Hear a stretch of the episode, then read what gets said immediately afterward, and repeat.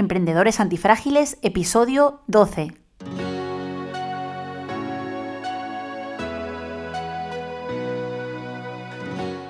Hola, bienvenidos a un nuevo episodio de Emprendedores Antifrágiles, donde aprenderás cómo hacer crecer tu negocio a través de ejemplos reales de nuestros invitados emprendedores.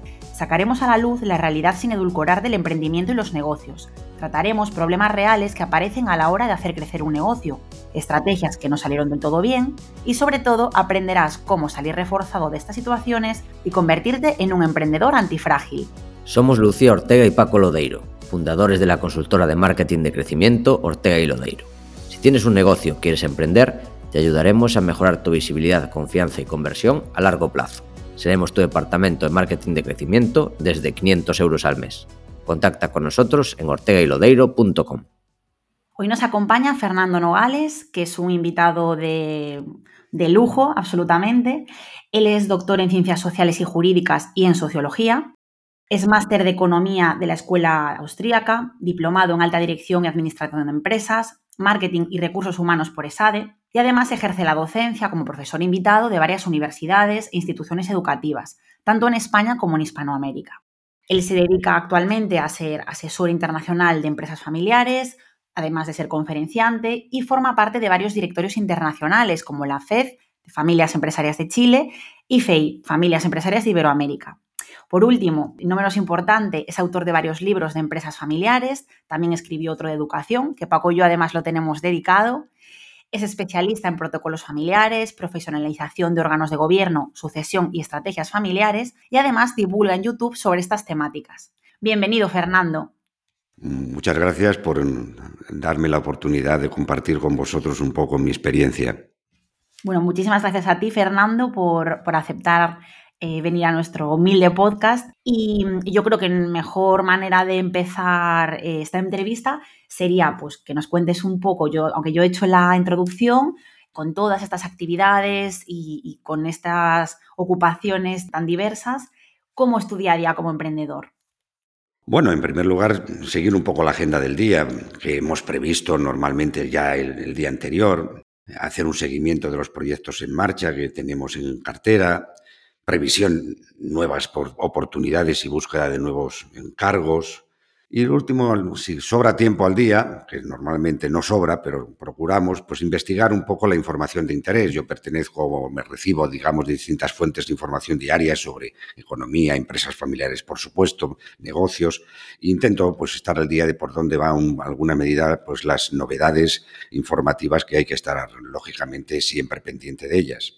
Ese es un poco, digamos, cómo me, estructuro el día de trabajo. Y bueno, nosotros sí que conocemos, por haber hablado contigo, con tu trayectoria más o menos, aunque más allá de, tus, de tu titulación, ¿no? de tu formación, y que antes de ser asesor de empresas, de familias empresarias, también pasaste por otros sectores, como por ejemplo el de recursos humanos. Eh, ¿Nos podrías contar cómo empezaste tu proyecto y qué te llevó a emprender? Bueno, en primer lugar, yo trabajé unos tres años, cuatro años aproximadamente por cuenta ajena, ¿no? En distintas empresas estaba yo viviendo en aquel momento en Barcelona, ¿no? Pero siempre tuve claro que quería trabajar por cuenta propia. ¿eh?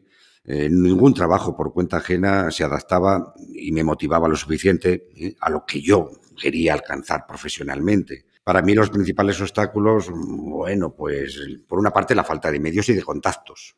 Los que somos de pueblo, pues lógicamente cuando vas a la urbe, ¿no? Los urbanitas, pues ahí no teníamos contactos ninguno, ¿no? Teníamos que empezar de cero, ¿no? Y posiblemente, digamos, pues un otro obstáculo muy importante, eso sí, a toro pasado lo veo con más claridad, era una gran confusión de ideas a la hora de definir mi proyecto profesional a futuro, ¿no? No, sabía por dónde empezar, no, no tenía claro, ¿no? sí tenía claro lo que no quería, pero no tenía claro lo que quería. Creo que por ahí hemos pasado muchos. ¿eh? Y una vez cuando ya viste este camino o tus, diste tus primeros pasos, ¿cuáles fueron tus principales obstáculos? Una vez ya encauzado el camino que querías seguir. Que bueno, igual ese camino no estaba tan encauzado, que es lo que suele pasar. Claro, claro. Es decir, para mí el mayor error o el más que obstáculo, error, pues era que comencé desde la inexperiencia, pues con gente inexperta. Claro, se, juntan, digamos, dos males, ¿no? y, tuve que inmediatamente hacerme la pregunta de cómo afrontar esas cosas. ¿no? Los primeros intentos, llamémosle, de asociarme con otros compañeros, pues lógicamente los hacíamos casi desde la ilusión y desde la inexperiencia más absoluta. Lo afronté, bueno, pues invirtiendo en mí mismo, ¿eh? desde que me di cuenta inmediatamente de que por ahí las cosas pues me iba a pegar más de un chocazo con las personas que trabajaba o que quería hacer algún proyecto, pues invertir con buenos maestros, tanto desde el punto de vista teórico como práctico, y digo invertir porque pagaba dentro de mis posibilidades en cada momento pues lo mejor que tenía acceso. Y eso me sirvió muchísimo pues para poder aprender, mm, digamos, desde esa falta de, experiencia, pues de verdad, personas que tenían bueno, pues una beta intelectual en, el ámbito específico de su trabajo y al mismo tiempo mucha experiencia. Eh, en ese sentido me vino muy bien. Yo invertí tanto en, en, en, el ámbito, digamos, universitario como en el ámbito profesional en paralelo. ¿no? Tenían buenos guías, eh, lo que hoy dirían buenos coach, pero bueno, eh, no, no me atrevo a, utilizar esa palabra porque, porque no era exactamente eso. Pero eso me libró, digamos, de darme mmm, otros golpes como, lógicamente, eh, me di los primeros golpes. ¿no? Es decir, si, de los golpes aprendes, pues han sido enormemente útiles. Si no aprendes, pues eh, desgraciadamente se repiten. ¿no? Y en ese sentido me di cuenta que tenía que hacer lo que hice y me vino muy bien. Durante cuatro o cinco años invertí mucho en mí mismo, en trabajar, digamos, con personas con gran experiencia en el ámbito concreto que en aquel momento yo tenía, que era el ámbito fundamentalmente de las ciencias sociales. Esto fue en tus inicios, pero si haces un repaso de toda tu carrera, que ha sido muy amplia, ¿cuál dirías que es la lección más importante que has aprendido hasta el día de hoy? Que seguramente que seguirás aprendiendo, que es lo que comentas. Aquí no se para de aprender. Pues eh, una pregunta me parece que fundamental, ¿no? Yo diría que dos o tres cosas, ¿no? La primera lección importante que aprendí era saber cuáles eran mis talentos ¿eh? más sobresalientes. Esto es importante. ¿eh? Es decir, una cosa es lo que a ti te gusta y otra cosa es para la que tú vales. ¿eh? Y a veces en la edad uh, joven, pues nos dejamos llevar por lo que nos gusta y a lo mejor eso no es realmente nuestro principal talento. Entonces, descubrir cuáles son tus talentos, a mí me parece que es una, diríamos, debe de ser un objetivo de, de toda persona emprendedora. Entérate para lo que vales y a partir de ahí mira a ver el camino, pero desde los talentos. En segundo lugar, saber cuáles son tus límites, porque normalmente si quieres eh, ir deprisa puedes ir solo, pero si quieres llegar lejos tienes que ir con otros, ¿no? Y entonces para eso tienes que saber cuáles son tus límites y como consecuencia te va a permitir saber que a la hora de buscar otras personas para trabajar a tu lado son personas que te tienen que complementar en aquello que tú estás limitado. ¿no? Para mí, si tuviera que decir las lecciones que aprendí en aquel momento era eso, saber cuáles son tus talentos, saber cuáles son tus límites y una cuestión importante que cuando se habla de asociarse en el ámbito de los emprendedores, ¿eh? de los empresarios, llegan lejos porque mm, saben rodearse de gente muy valiosa, ¿no? Pero de gente muy valiosa que conecta con los valores en el que tú, en alguna medida, expresas tu profesionalidad. Puede haber gente que te complementa mucho, pero no con tus valores. Y eso es otra de las causas de los grandes fracasos, llamémosle, de asociacionismo. ¿no? Es decir, yo voy a buscar un socio en el que me complementa en aquello que yo estoy limitado, no tengo talento, pero realmente la forma de trabajar, el concepto de valores profesionales no coincide con los míos. Esta es una de las causas más importantes de las rupturas de socios en los primeros años en el que empiezas a emprender. Eso para mí fue importantísimo. Ello me permitió, pues bueno, pues por una parte, saber dónde podía llegar por mí mismo, la complementación de conocimientos que necesitaba de otros colaboradores y ese encaje de valores que para mí era imprescindible que ellos tuvieran conmigo. Esto es lo que más me ha ayudado en mi éxito profesional cuando me fui percatando de estas cosas, ¿no? Eh, siempre, porque esto sigue siendo para mí verdades que están ahí y me siguen funcionando bien. Y, antes, Fernando, nos hablabas de que, bueno, invertiste mucho en formación, que tuviste una serie de maestros que te ayudaron muchísimo en este proceso. Nos gustaría saber, si es que los tienes, ¿Cuáles son tus emprendedores de referencia? Si es que son emprendedores, ¿no? Tus referentes. Bueno, pues en general ha habido bastantes, ¿no? En términos generales, la mayoría de los empresarios familiares con los que he trabajado, sobre todo los fundadores, ¿no? Esos han sido mis, yo creo que mis referencias más cercanas. Y como inspiración, bueno, pues empresarios históricos, creadores de grandes sagas familiares, ¿no? Y decir, gusta estudiar, no leer, estudiar las eh, biografías de grandes sagas familiares, de grandes emprendedores familiares, ¿no? Los Kongogumi, Honji Ryokan de Japón, los Antinori, los Beretta, los Agnelli de Italia, por ejemplo, los Chater de Goulin de Francia, pero también los Cuervo, los Cuervo de, de, México, los Ford, los Westinghouse, los Edison de Estados Unidos, y por supuesto, en España, pues los Osborne, los Codorniu, los Planeta, los Corte Inglés, los Zara, ¿no? Yo diría que estamos ahí hablando de verdaderas inspiraciones emprendedoras que tenemos y que hay que permanentemente, bueno, pues estar al tanto de pensar, decir, estas personas se encontraron con unas situaciones muy similares a las propias de cada uno de nosotros. Ninguno de ellos le fue fácil imponer, digamos, su, su empresarialidad y lo consiguieron. Hay una asociación en, París, eh, Asociación Internacional de Empresas Familiares Bicentenarias, eh, Les Genokins, ¿no? Genokin era, bueno, la leyenda de, de, la, de la Biblia nos dice que era un profeta que vivió 200 años, ¿no? Genokins, de ahí vienen les Genokins, ¿no? Bueno, se reúnen mensualmente y con mucha frecuencia, hacen jornadas de reflexión, hacen seminarios, en fin, encuentros a nivel internacional, pues están ahí, la mayor parte de estas empresas que os he dicho, muchas de ellas están ahí, ¿no? Y reflexionan al respecto, bueno, pues de todo lo que hace referencia a la durabilidad de sus empresas, ¿no? Son grandes no, no tanto por su dimensión como por su duración. Hay empresas milenarias, hay empresas que tienen 500 años, ¿no? o más incluso. ¿no? Bueno, ¿cuál es el secreto que les ha llevado a eso? Ahí nos encontramos con verdaderos referentes ¿no? de empresarialidad o de emprendimientos. Y merece la pena. No, no hay uno solo, hay muchísimos. Creo que leí hace tiempo un artículo que la mayoría de estas empresas eran de Japón, si no me equivoco, ¿no? No, lo, lo que pasa es que Japón tiene, eh, digamos, un, una historia, los Taibatsu, los Keiretsu, ¿no? pues que mmm, la ha dejado escrita, documentada de una manera magistral. ¿no? Es decir, es, la, la, historia de Japón de los últimos 500 años es la historia de los Taibatsus y de los Keiretsus, y las tienen totalmente documentadas. Entonces, no es que haya más empresas eh, pero sí es verdad que están más documentadas. En Europa tendremos aproximadamente más de 100 empresas milenarias eh, y luego pues 3, 4, 5, 6 eh, siglos, pues tenemos mucha muchas empresas. Lo que pasa es que está en cada país y luego pues no ha habido, digamos, una sistematización. Claro, al ser solo un país, una cultura, una civilización, ha permitido, diríamos, que hubiera una documentación histórica mucho más sistematizada y mucho más rigurosa. En Europa la tenemos un poco dispersa. Muy interesante. Y volviendo un poco al día a día, ¿cuáles dirías que son tus herramientas imprescindibles? Pues buenísima pregunta, porque claro, ya, yo vengo de una generación de asesores familiares, empezamos pues a finales de los 80, principios de los 90, ¿sí?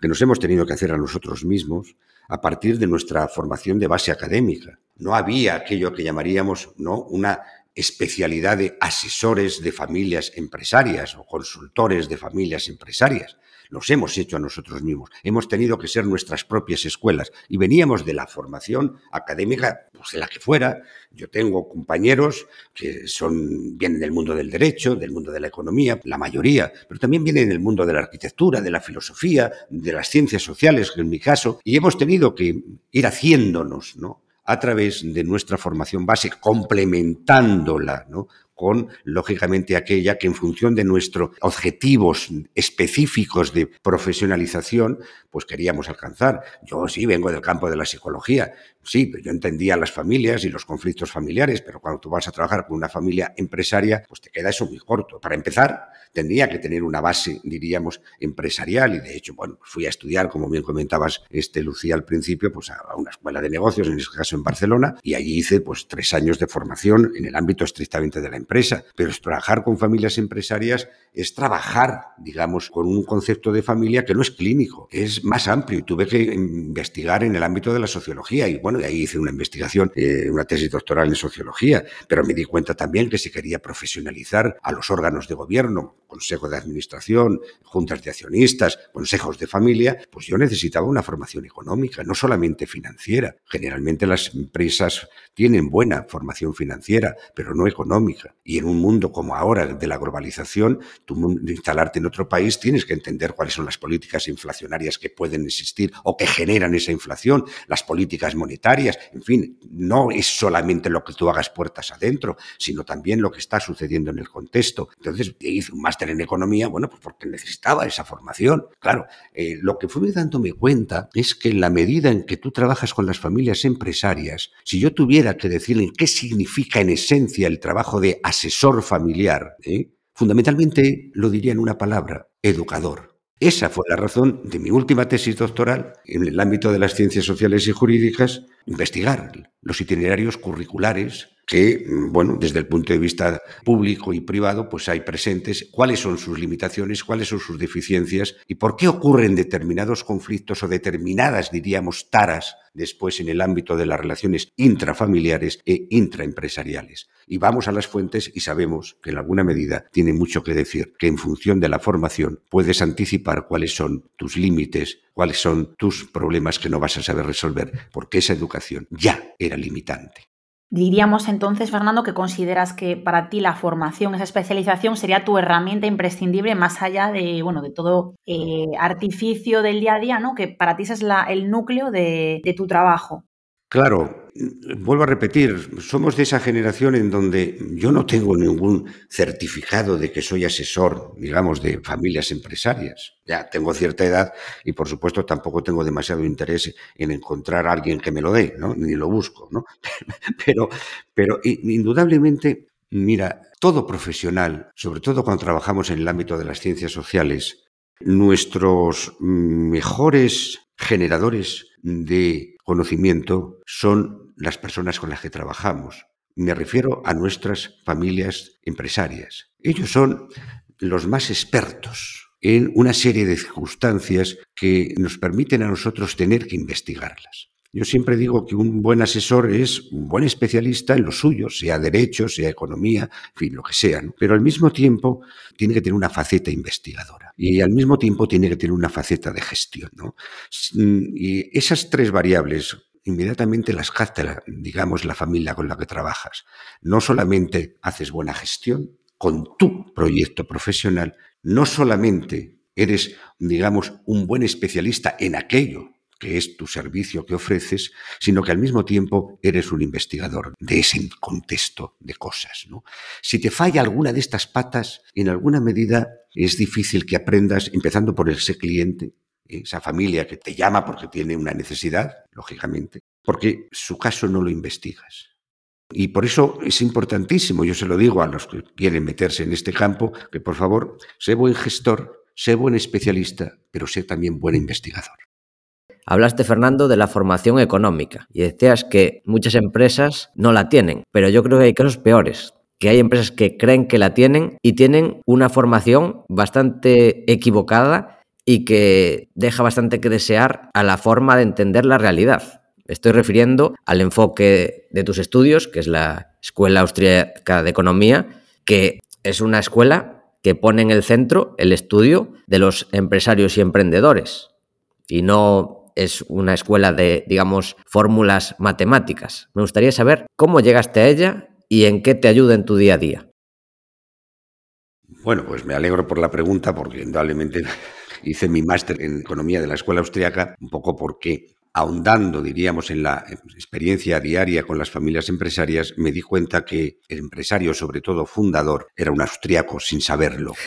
Es decir, el ahorro, el trabajo duro, la inversión, la importancia que tiene preservar la riqueza familiar patrimonialmente, más allá, digamos, de la duración de los ciclos económicos y las estrategias eh, de medio y largo plazo, eso sin saberlo estaban trabajando con los principios de la escuela austríaca, la acción humana, los intercambios, la cooperación, digamos, con otros empresarios, las alianzas que puede haber en cada momento, estratégicas, una UTE, lo que sea, ¿no? Para salir a lo mejor al extranjero. Eh, todo eso lo hacía intuitivamente y no se lo explicaban y no se lo explican las universidades.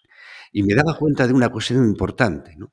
que esa, mm, diríamos, intuición empresarial, la empresarialidad, el concepto de empresarialidad que hablamos ¿no? en la escuela austríaca, bueno, pues iba desapareciendo en la medida que iban viniendo las generaciones jóvenes, justamente, digamos, instruidas en las facultades de económicas y empresariales. Y de ahí posiblemente salían buenos gestores, en paralelo a ser cada vez menos empresarios. Y de ahí venían muchas de las causas de la, digamos, desaparición de empresas familiares, sobre todo en segundas y terceras generaciones. Se entendía por empresario aquella persona que era la que mejor gestionaba. Cuando el empresario lo es puertas afuera, capta, digamos, hacia dónde están las necesidades de los clientes, hacia dónde están las necesidades de la competencia, cómo diferenciarse de ella, Decía un tal Peter Drucker que en la empresa todos son gastos. El dinero está fuera, está en la calle, está en el contexto de los mercados, está en el mundo de los negocios, no en el mundo de las operaciones internas de la empresa. El empresario que yo he conocido como fundador está poco tiempo en la empresa.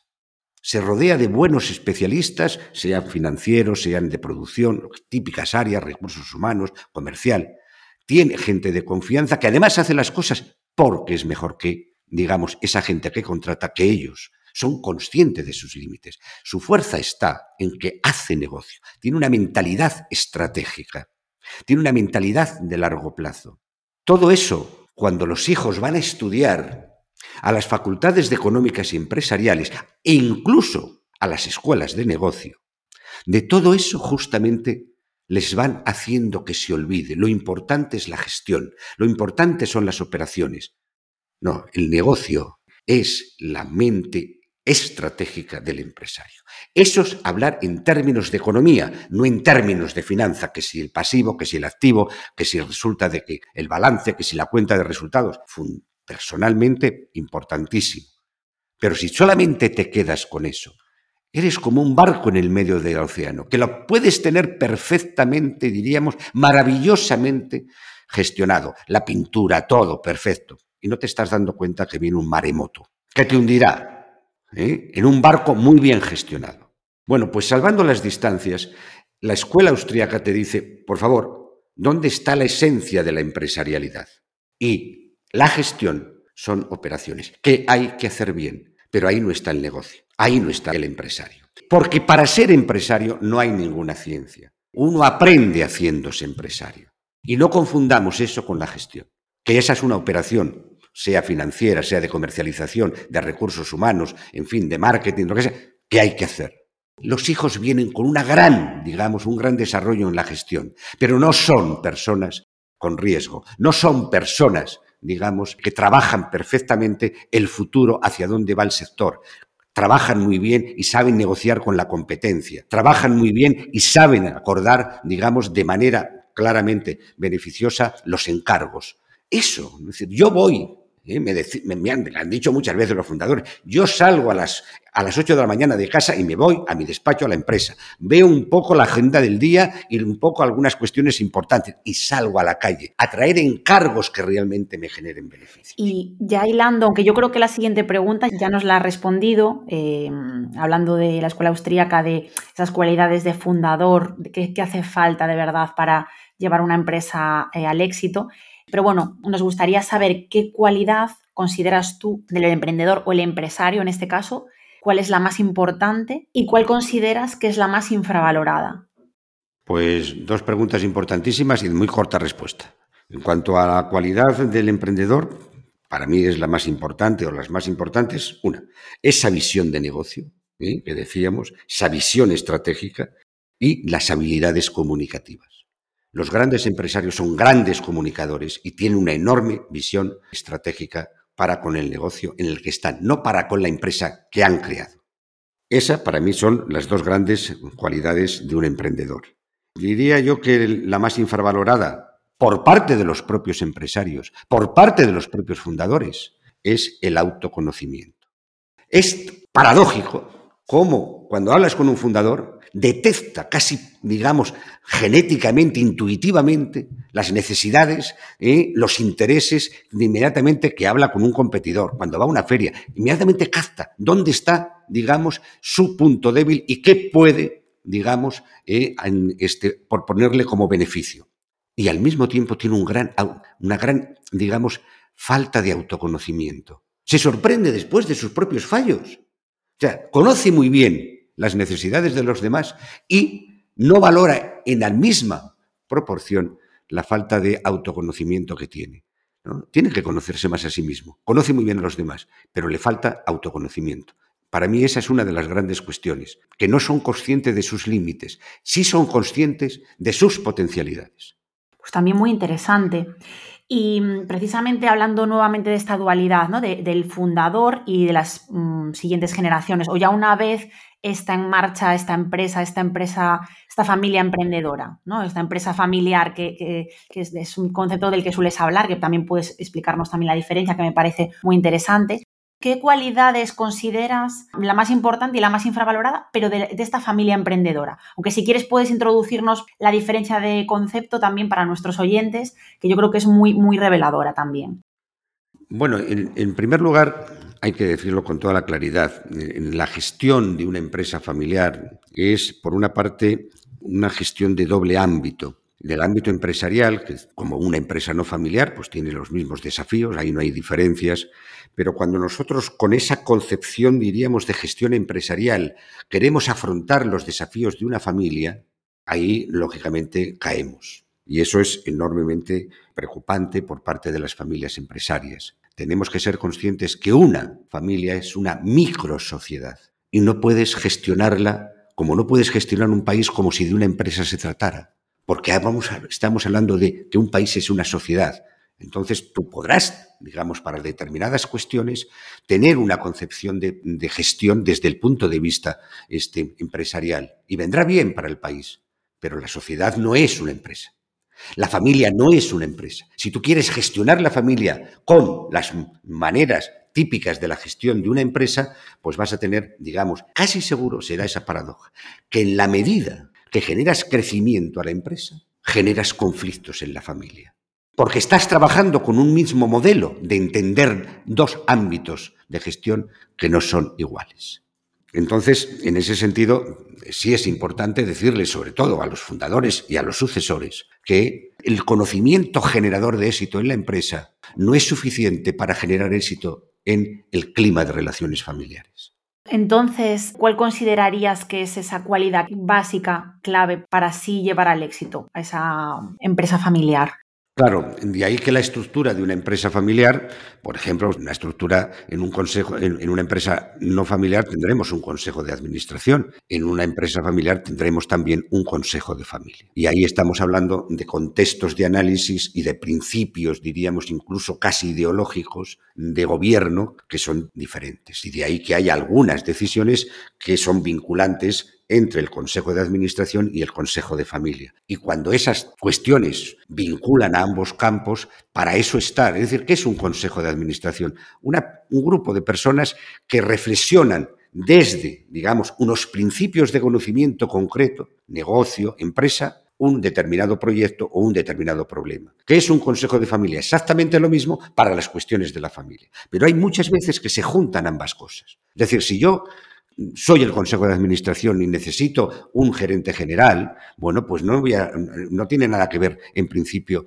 como cualquier otra empresa con la familia. Es el Consejo de Administración el que busca ese gerente general. Ah, pero si ese gerente general, la familia decide que sea un familiar, entonces tiene que intervenir, digamos, el Consejo de Familia. No puedes tomarlo como Consejo de Administración solo, digamos, esa decisión porque la familia quiere que sea un familiar. Tú como Consejo de Administración definirás el perfil del gerente general, pero si resulta que después quieren que sea un familiar, lo que tienes que exigir es que ese perfil profesional de gerente general lo tenga ese familiar.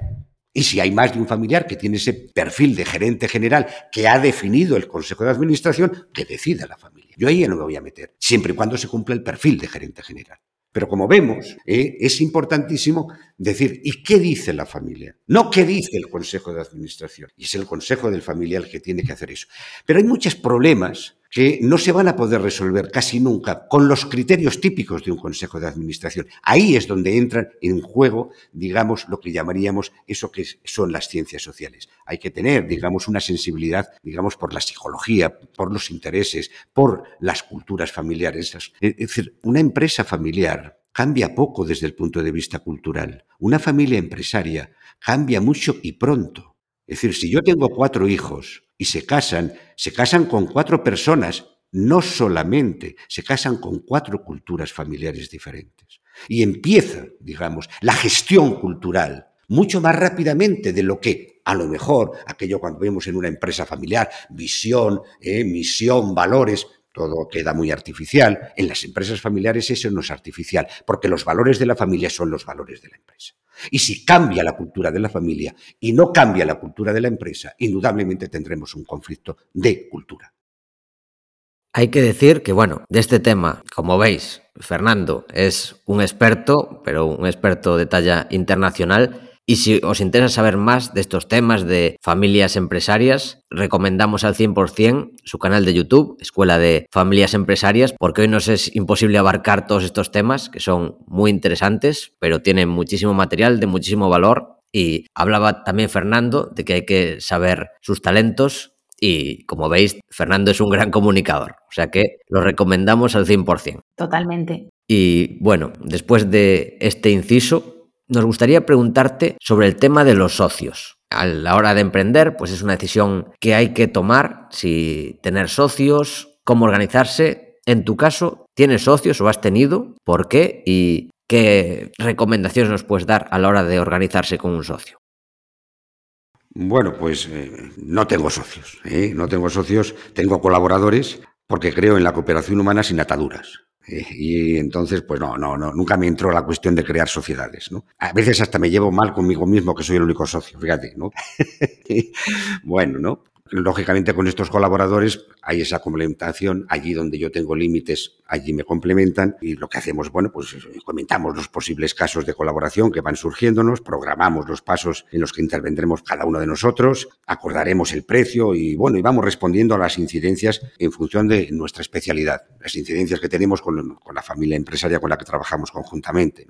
Yo lógicamente no vengo del campo del derecho, pues lógicamente me busqué a una persona muy especialista en ese campo, ¿no? De todo lo que tiene que ver con los socios, el derecho mercantil, pero también el derecho de familia, porque estamos trabajando con familias empresarias, no solamente con empresas. Bueno, pues en, alguna medida me importa mucho, os decía antes, yo siempre busco a personas que puedan darme aquello que a mí me falta. Y los colaboradores generalmente los tienen más experiencia que yo en aquello que es específico, pero también en términos generales. ¿no? Siempre he cogido personas, ya para empezar, de más edad que yo, siempre. Con los colaboradores que tengo, pues la mayor parte de las veces son personas que me dan 100 vueltas en experiencia. En experiencia en términos, digamos, de lo que significa la complejidad de tener éxito con lo específico de su especialidad. Entonces, cuando trabajas un problema, yo que sé, fiscal, no estás trabajando solamente ver un poco una cuestión que ahí está fallando, ¿no? sino cómo se estaba organizando esa familia para que hubiera esa falla, por ejemplo. Dice, no, esto es un tema metodológico, ¿no? De la fiscalidad.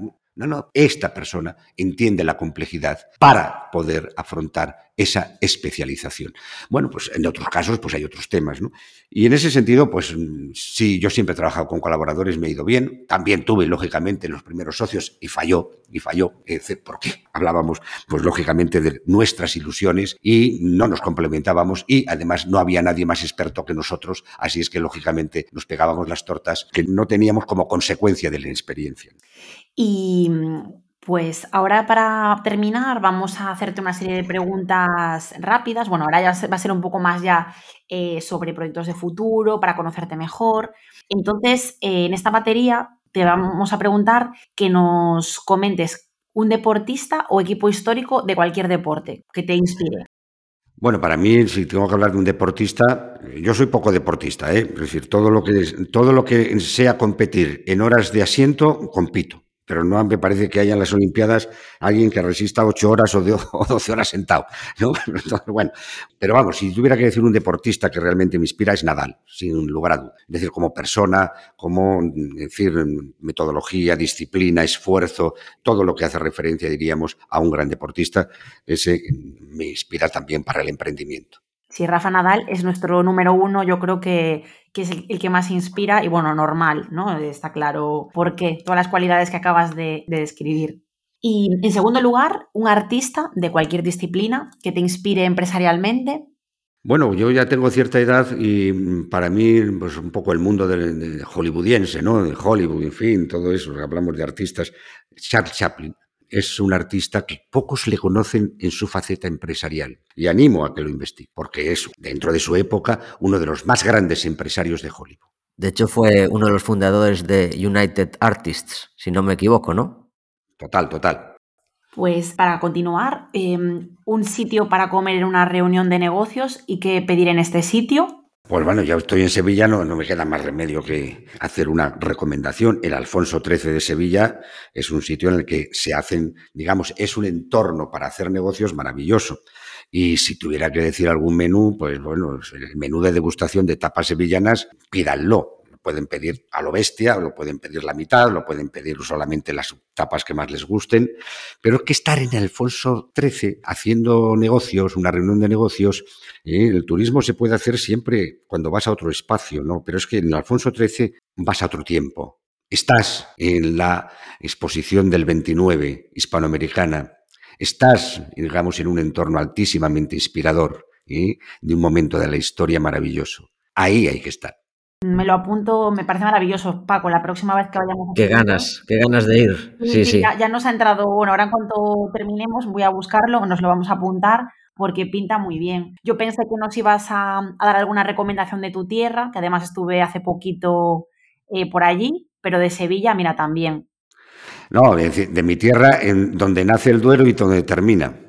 Por ahí todo lo que quieras. ¿eh? La Ribera Alta, la Ribera Baja, bueno, en fin, todos los pueblos que este, vitivinícolas, ¿para qué te voy a contar? ¿no? Hay, sitios maravillosos, ¿no? El lechazo, en fin, el, cochinillo, bueno, pero es que claro, es que allí, eh, en fin, eh, no, no, no, no, no, no, no, porque entonces ya me, emociono y entonces, no, déjalo. Pero vamos, sí, por supuestísimo, te podría decir muchos otros. Bueno, eso entonces para después, ¿no? Para después de los negocios, emocionarnos por allí con, esa gastronomía. Y cuéntanos también una canción que te motive para trabajar. Bueno, para trabajar. Yo para trabajar soy de, un poco, cualquier ruido me, me, tal. Ahora, antes o después, escuchar alguna pieza musical me encanta, ¿no? Si tuviera que hablar en términos, digamos, eh, motivación, pues bueno, la Traviata y el Nabucco de Verdi, ¿no? Vamos a ver, eso te, sales de ahí que te comes el mundo, ¿no? La mayoría de los valses de Strauss, bueno, y no pocas de nuestras zarzuelas y músicas regionales. Oye, cualquier cosa, yo que voy, de, como os decía, de, ahí de la parte de, Castilla y León, pues, en fin, escucho una dulzaina, pues ya inmediatamente, o escucho, eh, en vuestro caso, pues, una gaita gallega o asturiana, y yo ya, en fin, ya, déjame, me siento porque no puedo, de pie ya no, ya, ya no, ya la emoción ya no, ya no me sostiene, ¿no? Entonces, bueno, eso es lo que os puedo decir. Genial. ¿Y una película o serie que recomendarías a emprendedores? Bueno, pues siguiendo un poco con la temática, bueno, para mí vengo, como bien comentábamos antes, la escuela austríaca, una película que creo que todo emprendedor debe de ver es El manantial, de Ayn Rand. Y bueno, pues como series de empresas ya de mi época, tema de empresas familiares, pues eh, algunos os sonará Falcon Crest, ¿no? Eh, Dallas, ¿no? Y, últimamente, bueno, pues la serie de HBO de Sucesión, ¿no? Que de hecho eh, en mi canal de, Escuela de Familias Empresarias, pues le he dedicado tres pequeños vídeos a em, el análisis de esta serie que ha sido tan exitosa, se ha ganado varios premios y creo que están haciendo ya una cuarta temporada. Así es que tal vez continúe con otro vídeo cuando llegue. Pero creo que son enormemente ilustrativas. Hay que verlo desde el punto de vista del análisis de un asesor de familias empresarias, no desde un punto de vista del análisis cinematográfico solamente.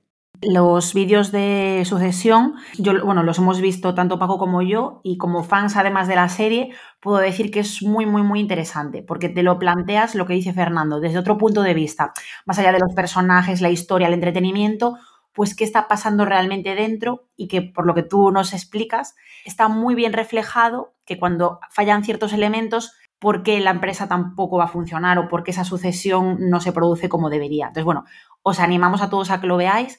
Y bueno, también te sugiero entonces, Fernando, que a lo mejor este modo de comentar series basados en, desde el punto de vista, desde el prisma asesor de empresas familiares, también lo podrías hacer con, las otras, porque yo creo que puede interesar a, muchas personas y ayuda mucho a verlo con un ejemplo, un ejemplo concreto, ¿no? Y, con unos personajes también.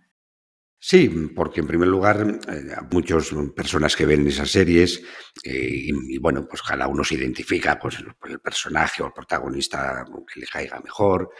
Pero claro, el hacer un análisis más desde la perspectiva de la empresa familiar, a veces ni siquiera los propios consultores de empresas familiares pues en alguna medida dedican tiempo pues, a hacer ese análisis, porque ya bastante trabajo tienen todos los días con las empresas familiares. Me pareció sugerente, digamos, aprovechar una serie que está teniendo tanto éxito para hacer una visión desde la perspectiva de un analista de empresas familiares. Y para terminar esta batería de preguntas, un hobby para desconectar del trabajo que te guste, que te haga eh, desconectar. Bueno, mi afición por los actuales desafíos ideológicos y científicos que estamos teniendo, tanto presentes ya como futuros, el fin de los actuales sistemas políticos, las bioideologías, la carrera espacial, la ingeniería genética, la inteligencia artificial, la nanotecnología, el poshumanismo, transhumanismo, eso me desconecta totalmente del trabajo. Yo cuando me meto en esto puedo estar hasta las 3 o las 4 de la mañana con alguno de estos temas. Es interesantísimo. Curioso. Bueno, pues después de esta sesión de preguntas rápidas, Ahora toca una pregunta triple, que es, ¿qué es lo que más te ha sorprendido este último año? ¿Qué has aprendido este último año? ¿Y qué estás intentando aprender en estos momentos o en el futuro próximo? Bueno, pues con respecto a la primera pregunta, ¿qué es lo que más eh, me ha sorprendido este último año? El poder de adoctrinamiento de las masas por parte de las castas políticas y la obediencia de esas masas a sus correspondientes consignas. Llevamos dos años, bueno, un año si quieres el último confinados, nadie hemos dicho nada, y nos han engañado todo lo que han querido. No es que la enfermedad no exista o el COVID, no, no. Lo que en alguna medida es increíble todo lo que nos han dicho al respecto. Y lo hemos hecho. Y si hay que vacunarse una vez, como si hay que vacunarse docena y media de veces. Luego nos dirán que todo eso no era imprescindible, no era necesario, pero hemos cargado. Y eso es una pregunta importante. ¿Qué educación nos están dando para ser tan dóciles? Esto lo hablamos en Madrid en la última visita con Marta Escribano, que de hecho eh, te conoce también. Ah, es verdad. Pues, pues bueno, me alegro que coincida con alguien. Sí, sí. Entonces, ¿qué he aprendido de este último año? Bueno, pues para mí la defensa de la libertad individual y del emprendimiento por encima de todo lo demás es, digamos, nuestros resortes para tener la sensación que somos protagonistas de la película de nuestra vida. Y otra pregunta, ¿qué estás intentando aprender en estos momentos en el futuro? Bueno, pues para mí hay dos grandes desafíos empresariales, ¿no? La digitalización y la internacionalización de las pymes familiares. Eh, una de las ventajas que está teniendo esto, que ha sucedido con el famoso COVID, tal, los confinamientos y todo eso, es que hasta bien metido en la primera década de este siglo, la internacionalización de las empresas eran las grandes empresas e incluso medianas empresas, pero las pequeñas empresas era casi imposible que se internacionalizaran. Y en esta última década, por no decir en estos dos últimos años, hemos visto con sorpresa grata que nunca antes ha habido más microempresas, no ya que se han internacionalizado, sino que han nacido internacionales. Por tanto, yo creo que ahí es importantísimo que seamos esperanzadores. Yo conozco a muchos sucesores de empresas familiares que han puesto en marcha un proyecto empresarial desde el punto de vista de la digitalización y ha nacido internacional. Eso hay que quitarse el sombrero porque lo podemos hacer cada vez más. Ser constructores de nuestra propia carrera profesional, de nuestros propios emprendimientos, ser empresarios de nosotros mismos. Y en ese sentido estoy muy esperanzado. Eh, entonces, bueno, te iba a preguntar cuáles crees que van a ser las grandes tendencias de, bueno, de tu nicho, en este caso de, las empresas familiares, además de la internacionalización, por lo que nos comentas, ¿crees que vamos a ver algún otro tipo de fenómeno o alguna tendencia fuerte que nos depara para el futuro? Yo pondría un par de cosas como reflexión, no lo sé, ¿no? Pero eh, para mí, si tuviera que hablar de grandes tendencias, lo que sería el nicho de, las empresas familiares, hay que hacer a las empresas familiares independientes no solo empresarialmente, no solo familiarmente, también patrimonialmente. Y ahí conecto con lo que comentaba antes de las empresas familiares japonesas, los taibatsus. Los taibatsus eran familias empresarias independientes empresarialmente, familiarmente y patrimonialmente. Eran los bancos de sí mismas. Y una de las cuestiones importantes que empieza a haber, digamos, más sensibilidad que nunca en las empresas familiares de cualquier dimensión es el tema de la independencia patrimonial. ¿eh? En el sentido de que hasta ahora la mayor parte de los empresarios tendían a mantener como herencia indivisa la empresa, pero el resto de su herencia la repartía en los distintos herederos. Cada vez hay más una conciencia de decir, si la empresa vale, pongamos una pequeña empresa, cuatro millones, la mantengo indivisa, por supuesto distribuida accionarialmente entre los hijos, pero a lo mejor yo tengo una herencia que tiene por valor económico más de cuatro millones o cuatro millones. Ah, eso, digamos, lo reparto y cada uno que haga lo que quiera. Ese concepto de ahorro que tiene el empresario desde el punto de vista austriaco lo destruye en el momento de la herencia. No, si queremos una empresa fuerte, hágase independiente patrimonialmente. Y si queremos una familia unida, haga un patrimonio del cual nadie quiera no pertenecer, aunque no trabaje en la empresa, pero sí, digamos, al patrimonio familiar.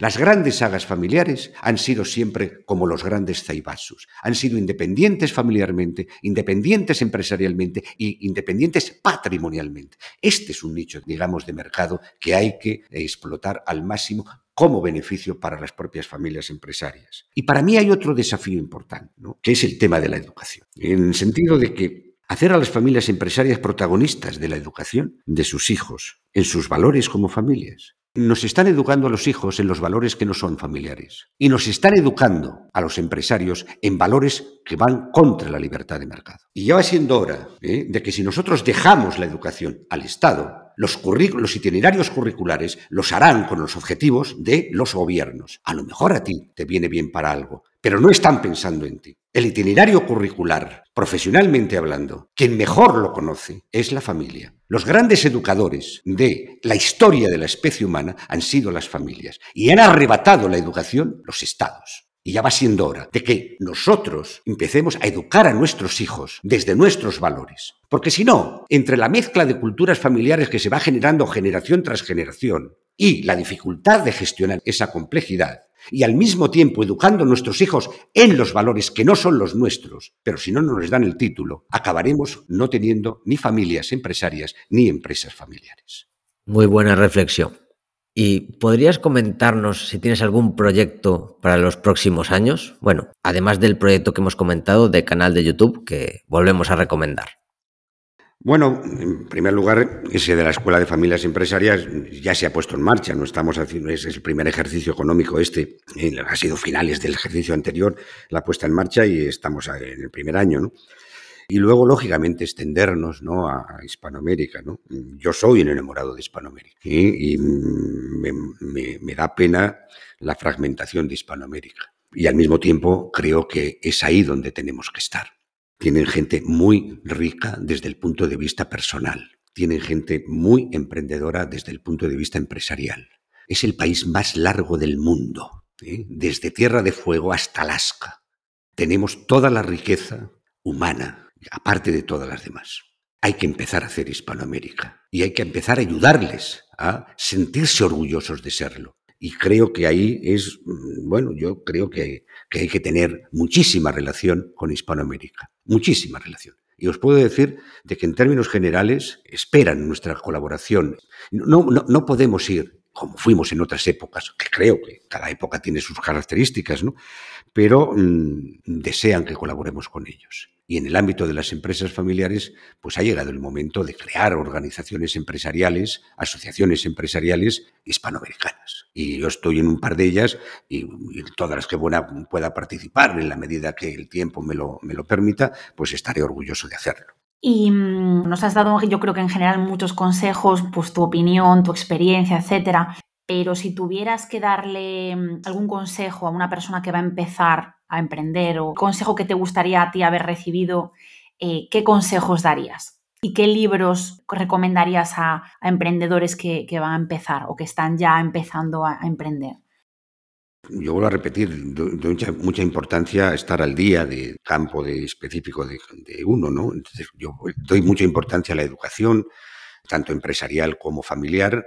Las dos grandes instituciones generadoras de riqueza de toda la historia de la humanidad han sido la familia, en lo que sería la generación de beneficios de subsidiariedad, y por otra parte la empresa, en lo que sería la generación de beneficios materiales para resolver el sinfín de problemas y necesidades humanas. Nadie genera, digamos, más soluciones que las empresas a los distintos problemas y nadie nos genera mayor sensación de arropamiento que a las familias. Las familias hemos, hemos llegado aquí gracias a ellas. Entonces, todo lo que vaya en esa dirección es importantísimo. Si yo tuviera que dar un consejo a los novatos, bueno, el conocimiento tecnológico cambia, los humanos no. Si solo tienes, digamos, gran conocimiento técnico, no tendrás éxito en lo humano. Esa es una frase que me parece que merece la pena tenerla en cuenta y a mí me la dijeron. Yo iba de listo en aquel momento, con veintitantos años, por el, aquel momento, pues el conocimiento técnico que podías tener en tu especialidad. La historia cambia, los humanos no cambian. Muy interesante. Si tuviera que decir libros, bueno, pues eh, mira, Creadores de Riqueza de Alejandro Gómez, un catedrático de una universidad argentina, hay que leerlo, tiene varios vídeos, podéis meter, ¿eh? maravilloso, maravilloso, digamos, el estudio que ha hecho de investigación este hombre de las principales empresas familiares argentinas desde hace 200 años. ¿no? Innovación y destrucción creativa de, de, Schumpeter, pues es otro libro, ¿no? Es decir, la innovación está presente, ¿no? El emprendedor es un creador, digamos, eh, permanente de cosas nuevas, servicios, productos, medios de producción, modos de entender, digamos, las distintas tecnologías y el uso de las mismas. Competencia y empresarialidad de Kirchner, historia del pensamiento económico de Murray Rothbard. Bueno, hay que conocer la economía, hay que conocer la historia de la economía. Nosotros tuvimos la escuela económica, la escuela de Salamanca, es la escuela económica en la que se inspiró el liberalismo de eh, los escoceses del tiempo de, de, Adam Smith. De Adam Smith, me ha ido Santo Cielo, perdón. Sí. Bueno, indudablemente, Murray y Robert, eh, hay que leer una historia, son dos tomos. Es para cogerlo con tranquilidad, pero para saber cómo el mundo de la empresa es el, realmente el gran protagonista de la riqueza del mundo y hay que estudiar las distintas escuelas económicas, aunque eso lo sea de manera un poco superficial, pero saber que existen, saber que hubo gente que pensó en cada momento de una manera que permitió que la riqueza del mundo creciera y que la cantidad de problemas que antes eran casi imposibles de resolver se fueran resolviendo. Y si tuviera ya, mm, hablando en términos de economía, yo dirijo una colección de, formación económica de empresas familiares de una editorial, bueno, pues todos los años sacamos un libro.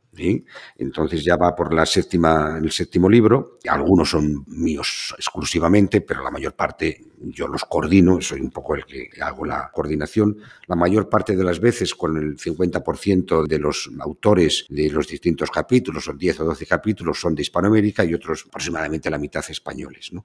Generalmente todos de la escuela austríaca, claro. La educación económica en las empresas familiares es el primer libro de la colección. Bueno, pues yo diría que merece la pena que, que se pudiera leer, ¿no?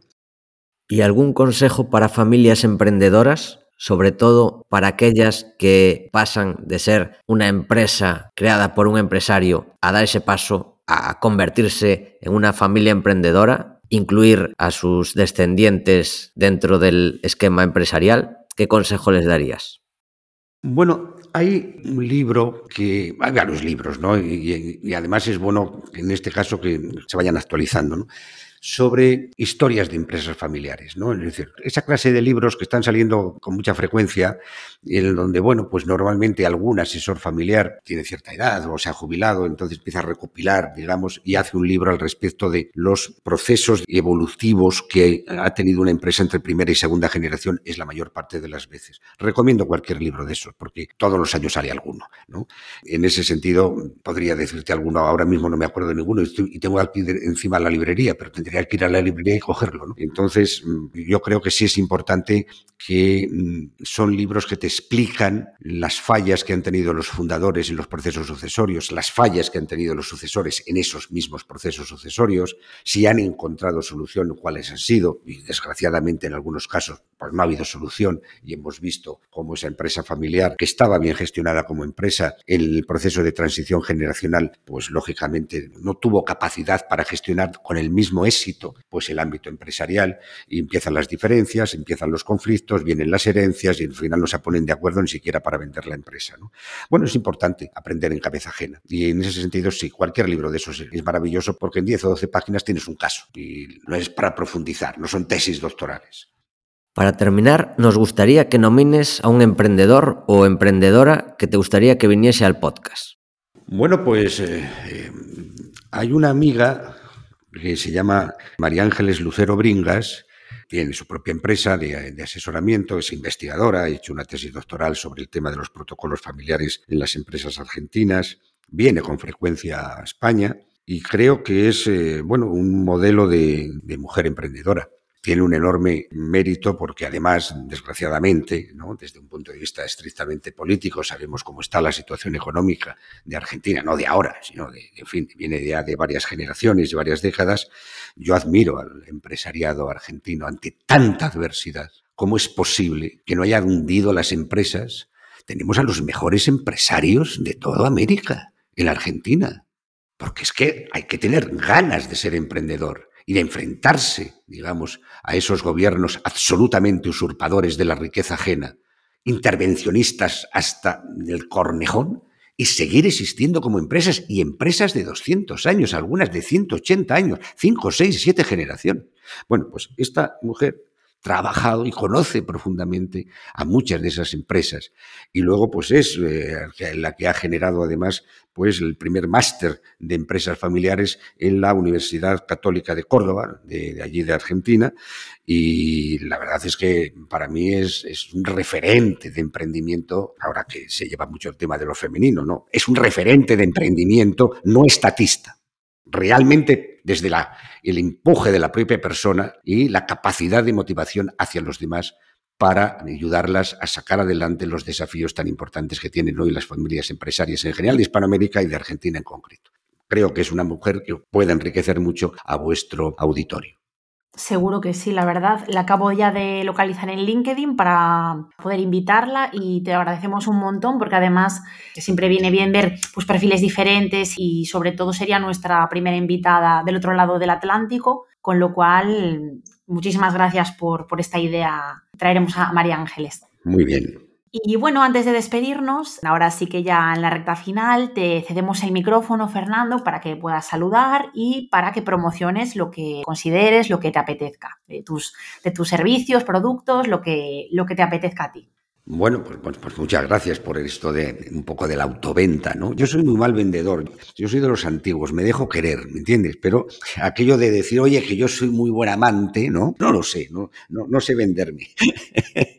Pero bueno, este, no, indudablemente un poco comentar lo que normalmente pues es lo que yo hago con el trabajo, el servicio que realizo desde hace tres décadas. Fundamentalmente nos suelen llamar pues para el tema de la escritura de protocolos familiares, que a partir de ahí es una reflexión sobre, el, digamos, el aquí y ahora y a dónde queremos ir como familia empresaria. ¿no? no es tanto una cuestión normativa, que es también, por supuesto, desde el punto de vista jurídico, al final es un documento de carácter público, si se quiere, y por tanto tiene, lógicamente, una base jurisprudencial. Pero fundamentalmente es un análisis de la familia, es un autoanálisis de la familia. ¿Qué hacemos? Bueno, pues ¿para qué nos llaman? Además de para la escritura de protocolos, y, bueno, pues, pues, para todos los procesos sucesorios, eh, normalmente es otro momento, digamos, clave en la historia de la continuidad de las empresas familiares y hay que, lógicamente, pues has ido aprendiendo de esos casos tan delicados muchas veces y al mismo tiempo pues tan ilusionantes y prometedores. Luego hay otra cuestión importante, que os comentaba antes, que esto en los últimos cuatro años, aproximadamente cinco años, pues hemos ido trabajando cada vez más y es un poco esa gestión de los patrimonios familiares y el ayudar, lógicamente, a las familias empresarias a que la herencia, diríamos, los fundadores no se llevan nada al otro mundo, dejan la empresa y todos los bienes. ¿no? Es importante dejar todo a la herencia a unos hijos con dos condiciones. Por una parte, que continúe en manos de esa familia de la manera más rentable y segura posible. Y por otra parte, que permita la mayor independencia a la familia desde el punto de vista tanto de sus necesidades particulares como desde el punto de vista crediticio de las empresas. No necesiten pedir crédito. No quiere decir que no uses el crédito, quiere decir que yo ¿eh? tengo capacidad para, o capital para poder afrontar, diríamos, los riesgos de una manera mucho más rigurosa. Ese es un poco lo que normalmente más hago. Luego está el tema fundamental, claro, de eh, ayudar a las ramas familiares y a resolver sus diferencias, ¿no? lo que sería un poco la mediación. Son esos tres o cuatro servicios los más frecuentes. Luego hay algunas cosas un poquito más raras, pero estamos hablando de escritura de protocolos, procesos sucesorios, profesionalización de órganos de gobierno, que se me olvidaba, que es importantísimo, y, por otra parte, todo el tema de la gestión de los patrimonios. Que ahí estáis haciendo una labor importante, también vosotros, muy importante, ¿no? Es decir, eh, enseñar a los hijos cuando tienen una cierta capacidad de ahorro, oye, bueno, pues meter todos los meses una cantidad y luego por el interés, diríamos, compuesto, pues eso se va generando cada vez más riqueza. Lo importante es que si no hay, digamos, capital propio, no hay libertad. Y eso es importantísimo, educarlo a los hijos desde lo más pequeño. Nosotros somos posiblemente la última generación en donde existían las huchas, ¿no? Y los abuelos nos metían un duro todos los fines de semana, y un duro, y claro, y estabas deseando que ya tú movías la hucha y hasta que no se pueda mover para, darle un porrazo, ¿no? Y sacar todos los duros, ¿no? Bueno, entonces de golpe y porrazo eso iba a una cartilla de aquellas de las cajas de ahorro provinciales. Y mi abuelo me lo decía, mira, te doy un duro, pero para que no lo gastes. Yo tuve también, ¿eh? yo con 100 pesetas, pero también me acuerdo perfectamente de ese proceso y de luego tener la cartilla el librito, que yo creo que ahora ya eso ni existirá. Bueno, a lo mejor sí, pero yo ya ni lo veo. Claro, claro. Es muy importante lo que estáis haciendo, esa educación económica, esa educación del patrimonio personal, esa educación del largo plazo, esa educación por la independencia, diríamos, ¿eh? en un momento en donde nos educan para la dependencia. No, no te preocupes, ¿no? Esta famosa consigna del 2030. No tendrás nada, pero no te faltará nada. Cuidado, cuidado. Así es que eh, me alegro mucho por no solamente esta labor que estáis haciendo, este Paco, también un poco de lo tuyo desde el punto de vista inversor. Creo que es una labor educacional fundamental ante tanta, digamos, educación en contra de las cuestiones básicas que permiten que una persona pueda gobernar su vida y no se la gobiernen. Bueno, pues muchísimas gracias Fernando. Hay que decir que teníamos grandes expectativas en este podcast y por mi parte se han cumplido, por la de Lucía creo que también, ¿no, Lucía? Por supuesto, sí, sí, sí. Hemos aprendido muchísimo y la verdad es que da gusto oírte hablar. Fernando, eres muy inspirador también, eh, como cuentas todo, muy, iba a decir divulgativo, no, muy mm, instructivo. Un gran comunicador, ¿no? También. Sí, un gran comunicador, exactamente, Paco y ha sido un verdadero placer. Espero que, nuestros oyentes hayan aprendido tanto como nosotros, que se hayan enganchado en el mejor de los sentidos, igual que nosotros aquí de charla, porque, bueno, un lujo tenerte, de verdad. Bueno, muchas gracias a vosotros por la labor realmente importante que tenéis y que hacéis, porque a veces un poco la hace uno y no ve la trascendencia. Yo me lo dijo Pablo, espero que os oiga este, este vídeo porque muy buen comunicador me echa unas broncas de mucho cuidado. Cada vez que me pongo a hacer un vídeo, papá, pero si es que eres del siglo XIX y no del XX, bueno, una cosa. no, yo ya soy, ya estoy en un proceso sucesorio y, realmente no me queda más remedio que hacerle caso, ¿no? Es, una cosa, aprovecho la cuestión, es decir, creo que somos, no sé, no conozco a ningún caso de asesor de empresa familiar, porque nosotros somos al mismo tiempo familia como asesores somos familia. Y claro, lógicamente el último en incorporarse ha sido mi hijo por razones obvias, ¿no? Y ya va trabajando en el despacho ya un par de años, ¿no? Y es el que está en alguna medida muy metido en el tema de la gestión de patrimonios familiares y es el que está llevando en alguna medida ya de una manera muy, muy directa este servicio, ¿no?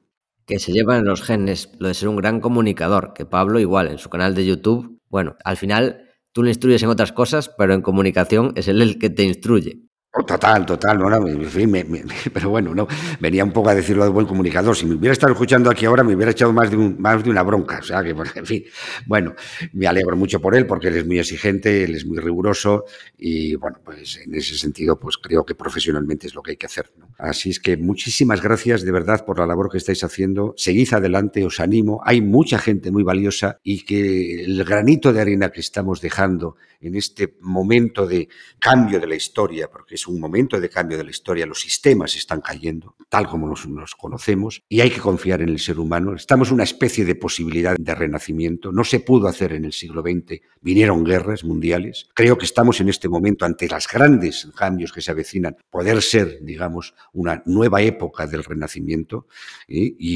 y en ese sentido, tareas como las vuestras, hoy todo mm, camina, digamos, en el ámbito virtual, pues no tienen precio y veréis la trascendencia de esto dentro de pocos años. Pues muchas gracias de nuevo, Fernando.